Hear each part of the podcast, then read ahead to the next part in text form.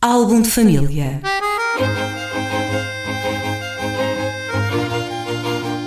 A origem e a evolução das famílias e dos seus sobrenomes.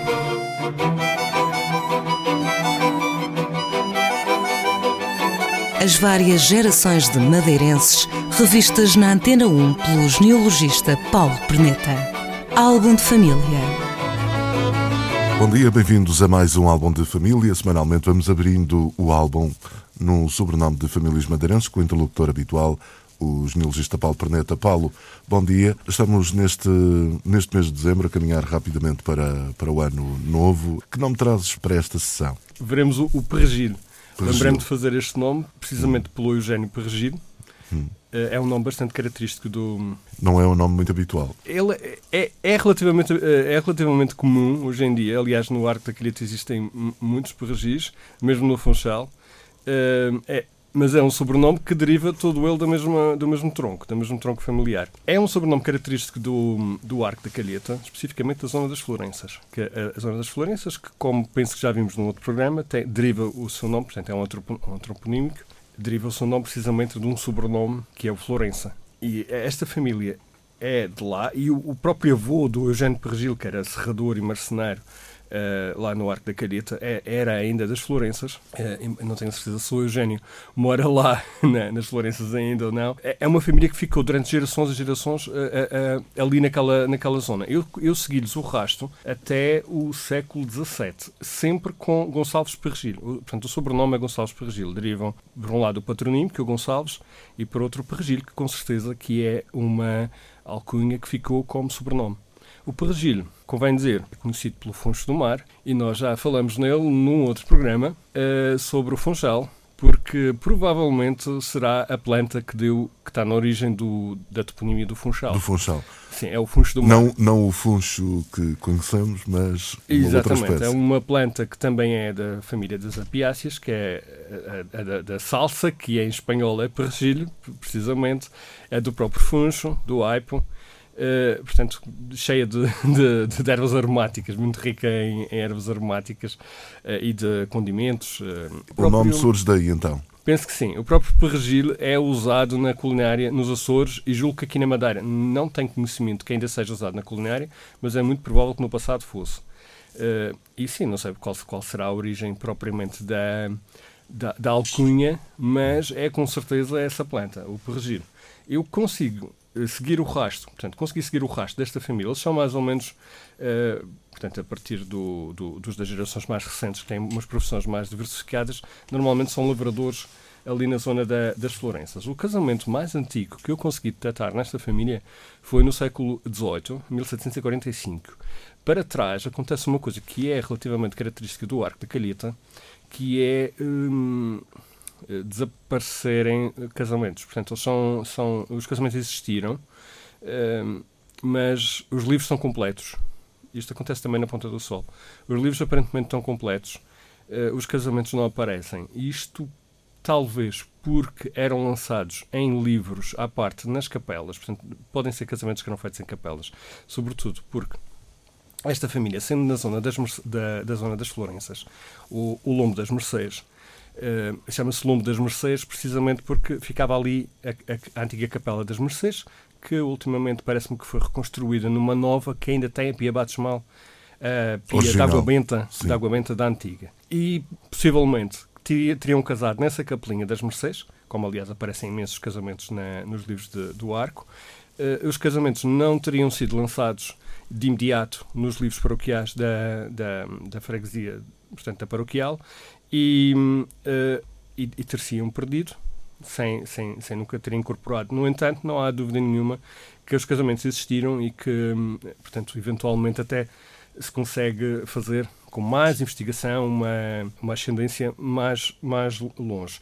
O que acontece também, que é característico desta época de 1745, nesta altura, uh, as regras do bispado do Funchal exigiam que se, que se lançassem os avós uh, nos registros de casamento. Isto ajuda imenso, nesta altura, a, a cobrir precisamente estas lacunas da falta dos registros paroquiais, porque nós conseguimos uh, ter, uh, imaginando que uma pessoa portanto, nos novos já é bom, porque são uma pessoa com 20 anos que casa e é lançado os avós. Se, o casamento dos pais não existe, a gente já consegue dar um salto para a frente. Agora, imaginemos que uma pessoa com 70 anos faz um segundo casamento. Portanto, essa pessoa está lançando o casamento dos pais, que pode ter sido há 80 hum, anos, por exemplo, hum, e, e, portanto, o, dos, está dando os pais dos pais, os avós. Eh, portanto, são informações muito preciosas um, para fazer. Uhum. Tipos ainda, de que, ainda que nesses tempos, em 1745, casar-se aos 70 anos não deveria ser coisa habitual. Era, era habitual, era. É, não é nada incomum. Não. Quer dizer, não era, não era comum as pessoas chegarem aos 70 anos, mas se chegassem, não era incomum casarem várias vezes, eh, sobretudo os, os, uh, os homens ou mulheres que tinham, que tinham uh, uh, propriedades, porque aí até faziam muitas vezes casamentos de consolidação de. Portanto, havia uma viúva rica, um viúvo rico, esta coisa parece muito. uma viúva rica, um viúvo rico, e casam os dois e, e, fazem um. Um pé de meia. Sim, fazem um, um, agregado familiar ainda mais rico que os outros dois e Sim. muitas vezes uh, lançam. Até o objetivo disto é. Uh, depois fazem um, um, testamento de mão comum, uh, fazendo, fazendo as, os, os, legados pios para salvamento das almas dos dois. Portanto, quanto mais dinheiro tivessem, mais, mais, mais um lugar no céu. Naquela altura havia esse, esse conceito. Sim. E há até a, a história do comprar uh, sepulturas dentro das igrejas que custariam ou que consta fortunas. Bem, eles tinham sempre direito à sepultura da fábrica, a chamada sepultura da fábrica, que era mantida pela paróquia na, no chão da igreja e não era exatamente má também. O que acontece é, é que muitas vezes queriam ter uma sepultura em, uh, que se destacasse para que, que, as pessoas rezassem por cima dela, porque havia aquela ideia que se as pessoas rezassem por cima da sepultura, o salvamento, a salvação seria mais certa. Uh, e muitas vezes obrigavam Sim. mesmo a isso. Sim. Portanto, todos uh, pagavam a missa, mas em troca os padres tinham que rezar especificamente sobre aquela sepultura. Ou a, missa toda tinha que ser dita em cima daquela sepultura, que era para assegurar mesmo que a pessoa não ficava para não haver no purgatório por mais pecados que tivesse feito. Muito bem, muito bem. Uh, continuando então, para concluirmos também o nosso programa, voltando à raiz do, do nome que não, trouxeste.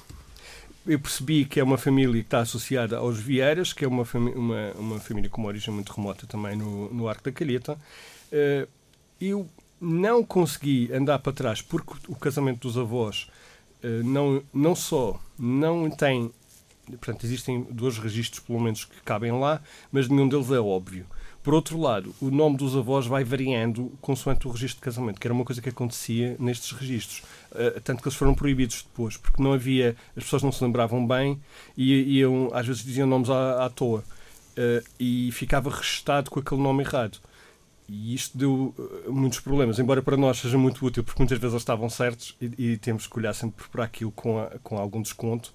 Uh, no caso destes registros, eu encontrei umas quatro versões diferentes do nome dos avós. Portanto, é, é complicado, é complicado uh, chegar lá. Eu desconfio que eles são um ramo dos Delgados, que é também uma família muito antiga dali de, da zona do Arco, que vem originalmente, se não me engano, dos Canhas. Originalmente, isto é, vem dos Canhas, depois há de ter ido de algum lado para os Canhas. Exato. não sei, de, provavelmente de origem castelhana ou, ou de, de, Delgado. Delgado é um, é um sobrenome que está associado a, a Espanha, normalmente. Muito bem, Paulo Perneta, vamos concluir este programa. Lembrar que a partir de janeiro vamos uh, ter aqui uma inovação no programa. Uh, isto a propósito, enfim, de algumas solicitações do, por parte dos ouvintes que às vezes têm curiosidade em saber a origem do seu nome e da sua família em particular. A partir de janeiro vamos criar uma página no Facebook para estabelecer esta ligação com os ouvintes e assim uh, podermos abordar nomes uh, solicitados pelo, pelo auditório.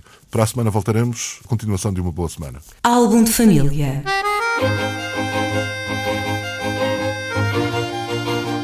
A origem e a evolução das famílias e dos seus sobrenomes.